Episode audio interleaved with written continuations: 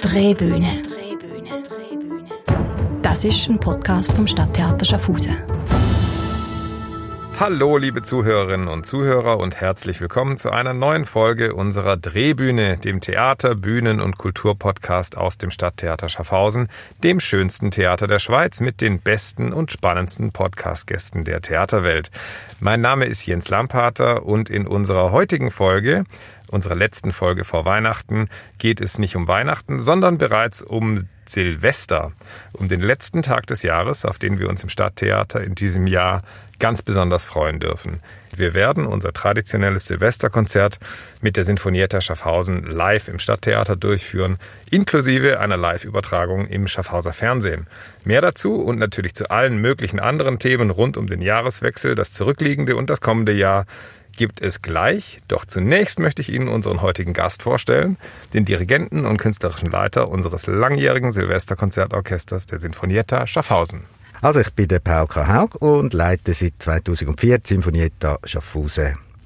Daneben kennen mich die Leute wahrscheinlich auch von der kleinen Bühne, äh, wo ich in den letzten Jahren mit dem René Egli Musik gemacht habe. Wie bist du zum Theater und zur Musik gekommen, Paul? Ja, das hat schon, hat schon früh angefangen. Äh, meine allererste Freundin in der Säck hat eine Theatergruppe gegründet dort und ich habe dann natürlich dürfen die Hauptrolle spielen. Und nachher ist es weitergegangen, dass ich äh, an der Schauspielakademie, heute Hochschule für Musik und Theater, äh, Gesang unterrichtet habe. Welche Rolle war das? Das ist ja interessant, dass du jetzt eigentlich über die The übers Theater zur Musik gekommen bist. Oder ist es, äh, verstehe ich dich da jetzt falsch? Äh, nein, es ist nicht ganz so gewesen. Also damals habe ich mehr Fußball gespielt als Musik gemacht. Das ist richtig. Ähm, die Rolle war der Dr. Med Hiob Praetorius vom Kurt Götz. Ah, und Fußball in der Rolle des Zehners, also des, des Dirigenten, oder eher in der Rolle des Verteidigers oder Stürmers? Also ich bin Mittelfeldspieler, aber Captain, ja. Das heißt, die Dirigentenkarriere war damals eigentlich schon, schon vorgezeichnet, weil du da auch als Spielmacher quasi tätig warst. Bei oh. Spielvieh oder FC Schaffhausen? Ja, ich bin äh, am Zürichsee aufgewachsen. Ah, das ja. im FC Kilchberg. Ja. Mhm. Ja, sehr interessant. Also wir entdecken immer wieder äh, äh spannende äh, biografische Details unserer Gäste, die gar nichts mit ihrer heutigen Tätigkeit zu tun haben. Ähm, über welches Instrument bist du dann äh, zur Musik gekommen? Übers Klavier, ne? Ja, ursprünglich habe ich Giga, gespielt, aber ich habe dann mich entschlossen, ein Lehrerseminar zu gehen. Das hat es hier noch gegeben. Und dort hat man müssen ein Instrument spielen. Und die Auswahl war relativ klein damals. Man konnte Geige, Flöte, Cello oder Klavier spielen. Und ja, man hat gewusst, dass der Gigalehrer jetzt nicht so das ganz grosse Talent ist. Und weil meine Eltern für meinen kleinen Bruder hier gerade das Klavier gekauft haben, habe ich gefunden, ich gehe jetzt in die Klavierstunde. Und dann bin ich eigentlich beim Klavier geblieben, ja. Und die Ausbildung zum Dirigenten, die kam dann aber erst deutlich später. Also da hast du erst Theaterhochschule gemacht, Bühnenmusik, dann äh, nochmal Musikhochschule und dann später noch das Dirigieren noch draufgesetzt. Ist das richtig? Also ich bin zuerst ganz normaler Primarlehrer geworden. Das haben meine Eltern auch so wollen, dass ich das durchziehe. Und dann habe ich äh, Klavier studiert. Und dann hat es so einen lustigen Zufall gegeben. Der Gesangslehrer an der Schauspielakademie der hat nicht so gut Klavier gespielt und hat immer einen Korrepetitor gehabt. Und der, den er hat, der ist äh, sehr schwer krank geworden. Und ich habe mit seiner Tochter, also mit der Tochter von dem Sänger, habe ich zusammen studiert. Und dann hat sie mir in der Musikgeschichte mal gesagt, du, mein Vater braucht heute Nachmittag unbedingt jemanden, der korrepetiert, kannst du nicht. Und dann habe ich gefunden, ja, ich verzichte jetzt auf die Theoriestunde und bin auf Zürich spielen. Vielen Dank fürs Erste, lieber Paul. Bevor wir genauer zum Programm des diesjährigen Silvesterkonzerts kommen und zu all denjenigen Punkten, die in diesem Jahr etwas anders sein dürften als sonst, möchten wir unseren Zuhörerinnen und Zuhörern noch Gelegenheit geben, dich etwas näher kennenzulernen mit Fragen, die dich hoffentlich nicht allzu sehr aufs Glatteis führen würden. Unsere Gretchenfragen. Die Gretchenfragen. Zeitreise. Du kannst für einen Tag in die Haut einer wichtigen Person der Musik- oder Theatergeschichte schlüpfen. Wer möchtest du sein? Da würde ich der Mozart sein, wenn er mit dem Da Ponte zusammen schafft. Ja, unglaublich produktive Zeit. Lenozzi di Figaro, Don Giovanni und so weiter ist in dieser Kooperation entstanden, nicht wahr? Im Erdboden versinken. Was war der peinlichste oder schlimmste oder unglücklichste Moment in deiner Bühnenlaufbahn?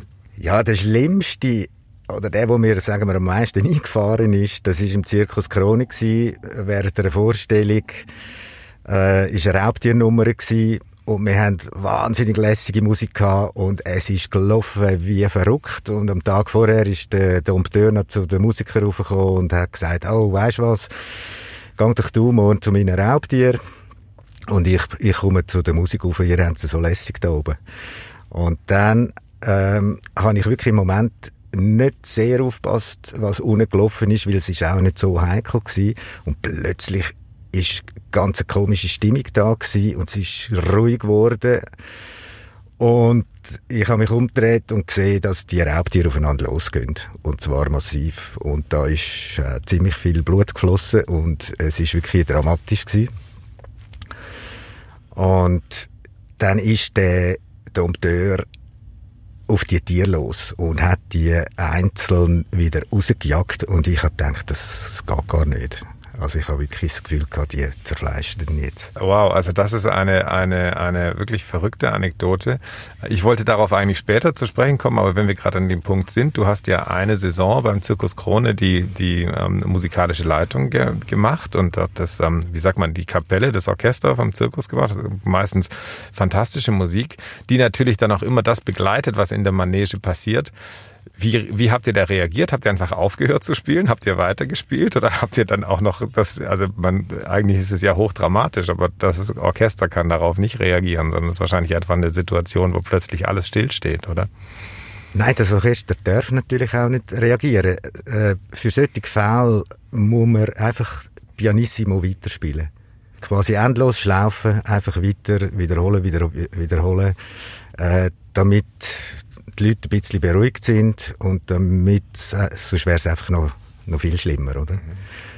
Das endete dann damit, dass die, die, äh, die Raubtiere einfach aus der Manege wieder raus, rausgenommen wurden und die nächste Nummer kam und alle sind mit dem Schrecken davongekommen oder, oder, und ihr musstet das quasi musikalisch, äh, in, den sicheren Hafenschiffen, das ganze Thema wahrscheinlich, oder?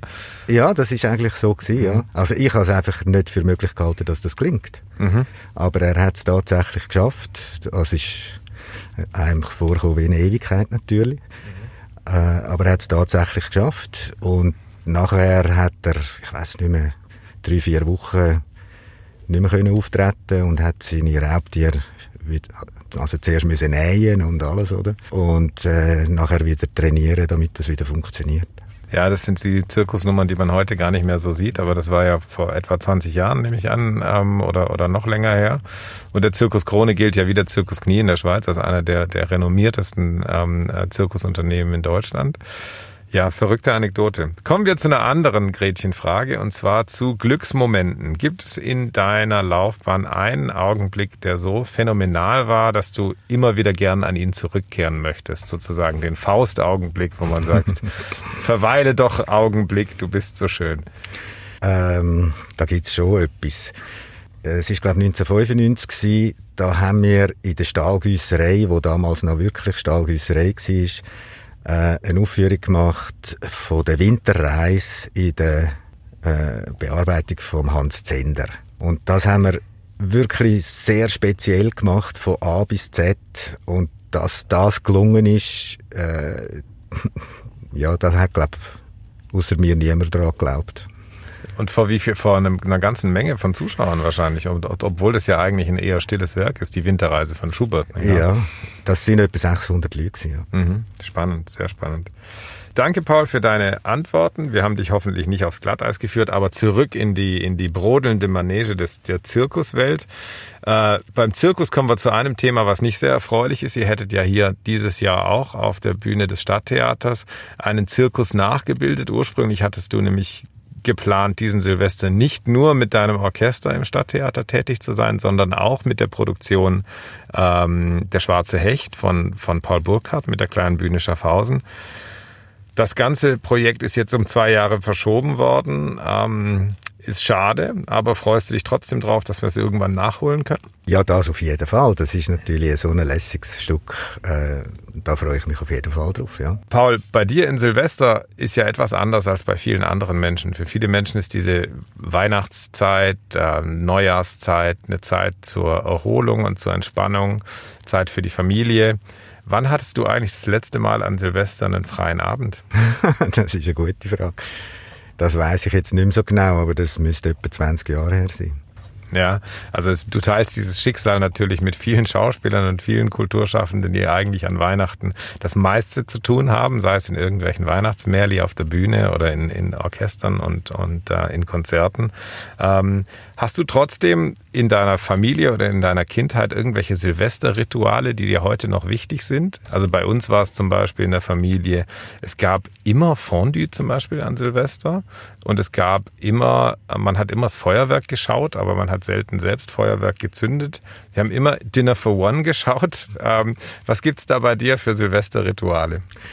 Ja, Ritual ich bin, glaube ich, ein ziemlicher Familienmensch und das Schöne ist einfach, wenn man dann mit der Familie zusammen ist. Ich glaube, wir haben nicht immer das Gleiche gegessen, obwohl Raclette sicher auch vorkommt ist, besonders einmal nach dem Silvesterkonzert haben wir gar nicht so viel Zeit zum Kochen. Und ja, es ist schön, wir haben Spieler gespielt, bis es äh, so weit war, aber Feuerwerk hat es jetzt bei uns auch nicht gegeben. Die Silvestertradition, dass man am 31. Dezember ins neue Jahr hineinfeiert, geht ja bis ins Römische Reich zurück. Äh, die früheste Quelle ist ein Brief Ciceros, in dem er auf die ähm, Frage, was von den Konsuln am 1. Januar zu erwarten wäre, antwortet das Ausschlafen der Räusche. Etwas später wurde dieser Tag nach dem Papst Silvester I. benannt. Das ist etwa im 4. Jahrhundert nach Christus. Also eine durchaus lange, lange Tradition ins neue Jahr hinein zu feiern. Wie feierst du in diesem Jahr und wie feiern deine drei Kinder? Die sind ja in der ganzen Welt verteilt. Dein Sohn Tobias ist Jazz-Saxophonist in Köln. Deine Tochter Nina ist Pianistin in New York, meine ich. Und deine äh, andere Tochter Lilian ist auch, äh, aber in der Schweiz. Oder feiert ihr, kommt ihr überhaupt zusammen? Seht ihr euch jetzt zu Weihnachten, Silvester? Also das Ziel ist schon, dass wir uns sehen. Nina ist im Moment in Helsinki und nicht mehr in New York, weil da sind, ja, da läuft einfach überhaupt nichts mehr, oder? Und äh, Unterricht ist nur noch online und das hat eigentlich keinen Sinn. Und in Finnland läuft es noch relativ angenehm. Die hatten sogar bis jetzt Konzerte. Ich glaube, jetzt wurden sie auch abgesagt. Aber äh, sie studiert dort und Lilian ist in Amsterdam und spielt natürlich in der Sinfonietta mit. Und äh, so rechnen wir schon, dass wir alle sehen, ja. Und wie hältst du es mit Neujahrsvorsätzen? Machst du Neujahrsvorsätze oder nicht? Nee, mache ich nicht. da haben wir etwas gemeinsam. Es ist interessant, dass man die spätestens dann im Januar holen einen diese Vorsätze sowieso wieder ein. Also man sollte vielleicht doch äh, einfach sonst gute Vorsätze machen und nicht nur zu Silvester. Ja. Bevor wir zum genauen Programm des diesjährigen Silvesterkonzerts kommen, spielen wir Ihnen eine kurze Aufnahme von einem der letzten Silvesterkonzerte der Sinfonietta Schaffhausen ein, nämlich die Ouvertüre zur Operette Leichte Kavallerie von Franz von Suppé und Sie hören natürlich, weil es eine Live-Aufnahme ist, auch den einen oder anderen nicht Corona-bedingten Huster aus dem äh, Zuschauerraum des Stadttheaters. Viel Vergnügen bei der Ouvertüre von Franz von Suppé.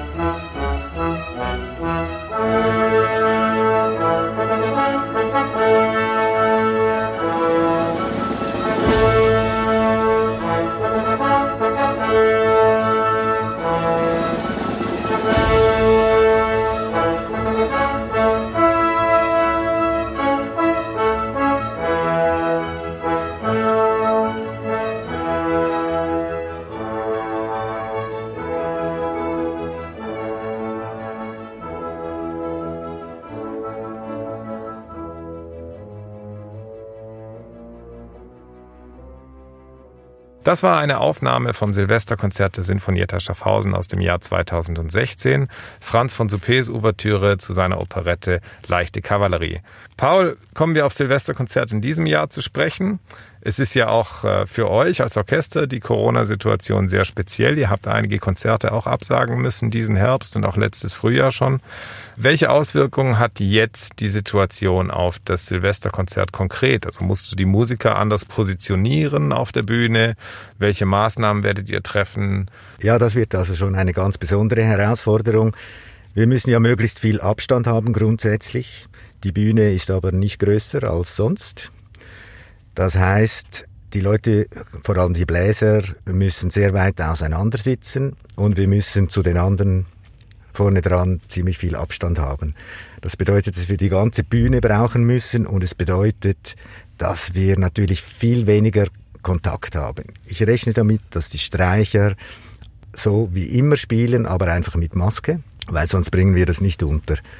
Das sollte aber eigentlich möglich sein. Das Hauptproblem wird akustischer Art sein, weil wir so weit auseinander sind, haben wir relativ wenig Kontakt und man hört sich auch dann spät. Also von, die Töne von hinten werden vorne verspätet wahrgenommen und das wird sicher eine sehr spezielle Herausforderung. Hast du das musikalische Programm dann auch entsprechend äh, angepasst auf diese Situation? Ich kann mir vorstellen, bei den, also zumindest vom Klangbild her, ist es für ähm, eine, ein Horn oder eine Tuba leichter aus einer großen Distanz noch hörbar zu sein als vielleicht für eine Piccolo-Flöte oder, oder eine Klarinette. Ähm, also ist das Programm, trägt das Programm dem Rechnung oder denkst du, wir spielen, was wir spielen wollen und wir gucken, wie wir es bestmöglich hinbekommen? Also das Programm musste ich eigentlich äh, im Frühjahr schon machen, als wir äh, festgestellt haben, dass wir den Hecht nicht spielen können. Und da musste ich ja das ganze Programm ändern äh, in sehr kurzer Zeit. In dem Sinne hat es keine Konsequenzen, aber in den Arrangements, die ich gemacht habe, habe ich natürlich geschaut, dass die so sind, dass möglichst wenig Probleme auftreten in dieser Situation. Euer diesjähriges Programm trägt den Titel Frauenpower in Oper und Operette und eine Solistin. Ihr habt ja immer wechselnde Solisten, wechselnde Special Guests äh, bei, bei euch im Orchester. Das macht auch jedes Silvesterkonzert einzigartig. Ihr hattet schon eine Kabarettistin und einen Erzähler. Und dieses Jahr ist es eine Mezzosopranistin, nämlich Barbara Hensinger. Was fasziniert dich an ihr? Warum hast du dich für sie entschieden und ähm, was wird sie mitbringen? Sie hat eine wunderbare Stimme und sie ist sehr flexibel und ist für alles Neue sofort zu haben. Sie wird im ersten Teil äh, Carmen singen, die bekannten Arien aus der Carmen. Und im zweiten Teil äh, wird sie starke Frauenfiguren aus Offenbach-Operetten äh, singen. Was fasziniert dich an Carmen ganz besonders? warum hast du so, viel, so viele Auszüge aus Carmen gewählt? Das sind natürlich äh, bekannte und beliebte Melodien, das ist klar, aber es ähm, braucht ja auch immer für den Dirigenten einen Zugang dazu. Was, was fasziniert dich da an diesem Werk? Ja, mich fasziniert in erster Linie natürlich die extreme Leidenschaft, die überall drin steckt. Äh, das spanische Kolorit selbstverständlich auch. Ja, es ist einfach super Musik. Ja, Paul, neben Georges Bizets Carmen und äh, einigen Opern-Highlights von Jacques Offenbach wirst du sicherlich auch spannende Zugaben und weitere kleinere musikalische Überraschungen dabei haben. Und eine Überraschung aus dem Jahr 2019, auch ein eher unbekanntes Werk, mir zumindest war es unbekannt, sind die Pizzicati aus dem Ballett Silvia von Leo Delib. Sie hören eine Aufnahme aus dem Silvesterkonzert 2019.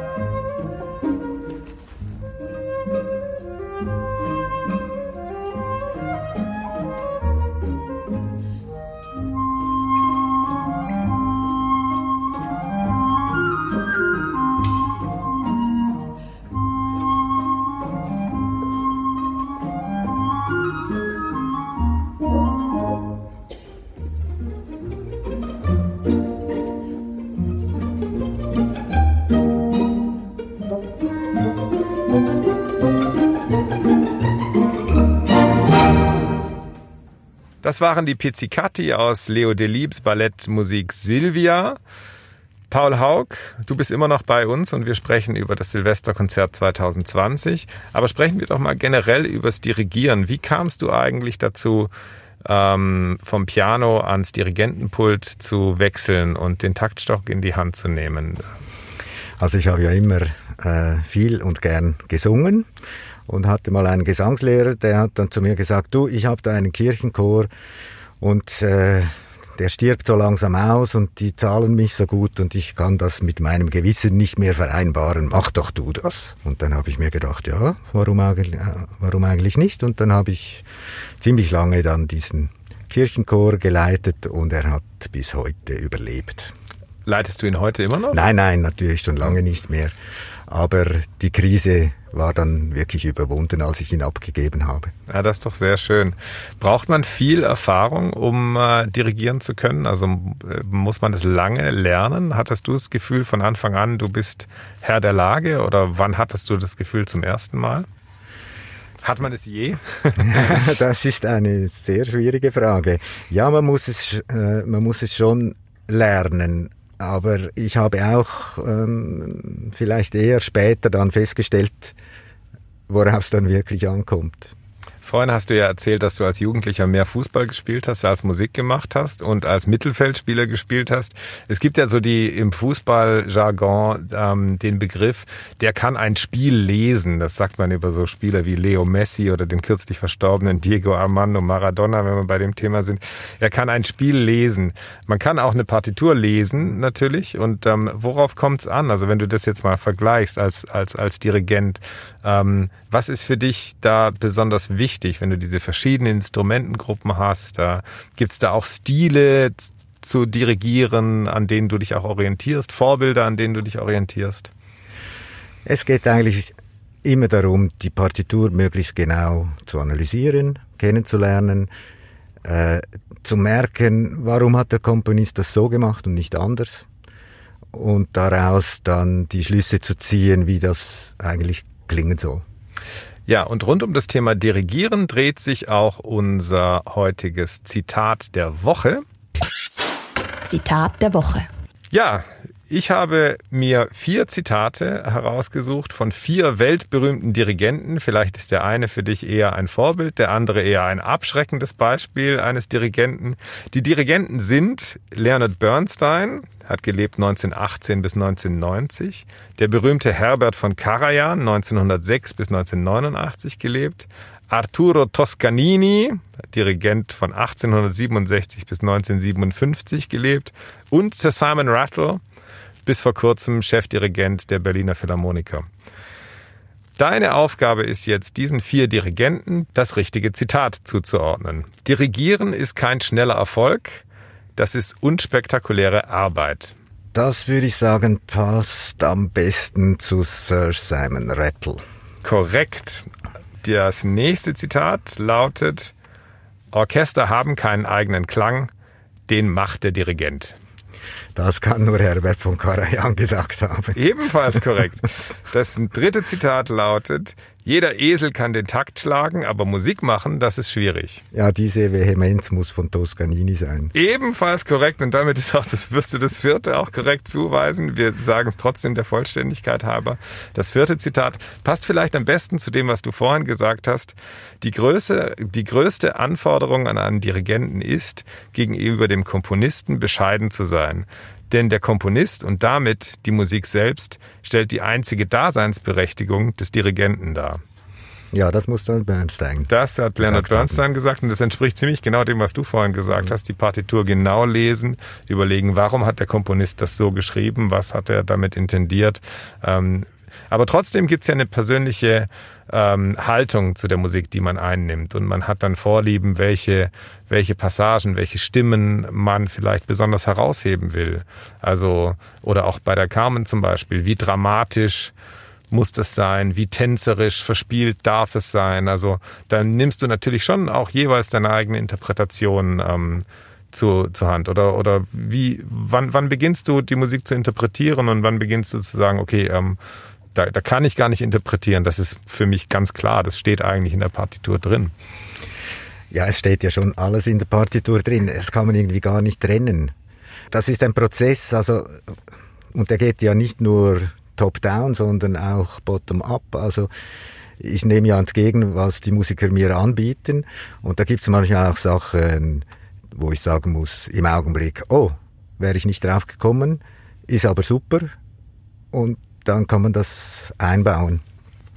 Das ist ein guter Punkt. Natürlich, du bist natürlich ohne dein Orchester nichts, ähm, gar nichts. Wie verschafft man sich Respekt in einem Orchester? Äh, indem man die Partituren kennt.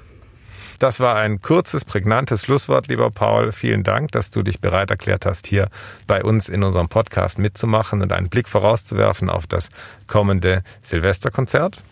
Ich danke dir. Und auch bei Ihnen, liebe Zuhörerinnen und Zuhörer, bedanken wir uns sehr für Ihre Aufmerksamkeit. Wir laden Sie herzlich ein, das Silvesterkonzert live am Schaffhauser Fernsehen am 31.12. um 17 Uhr zu sehen.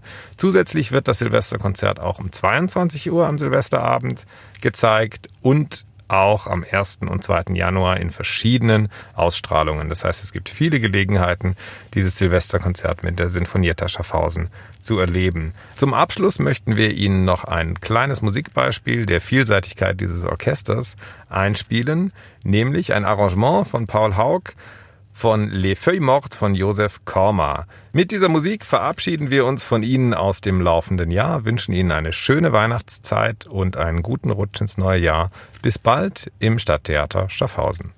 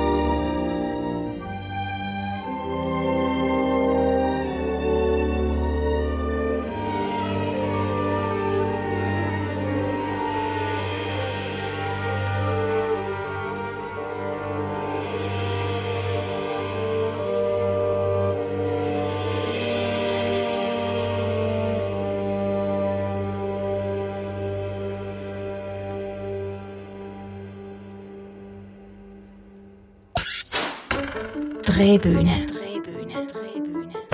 Das ist ein Podcast vom Stadttheater Schaffhausen.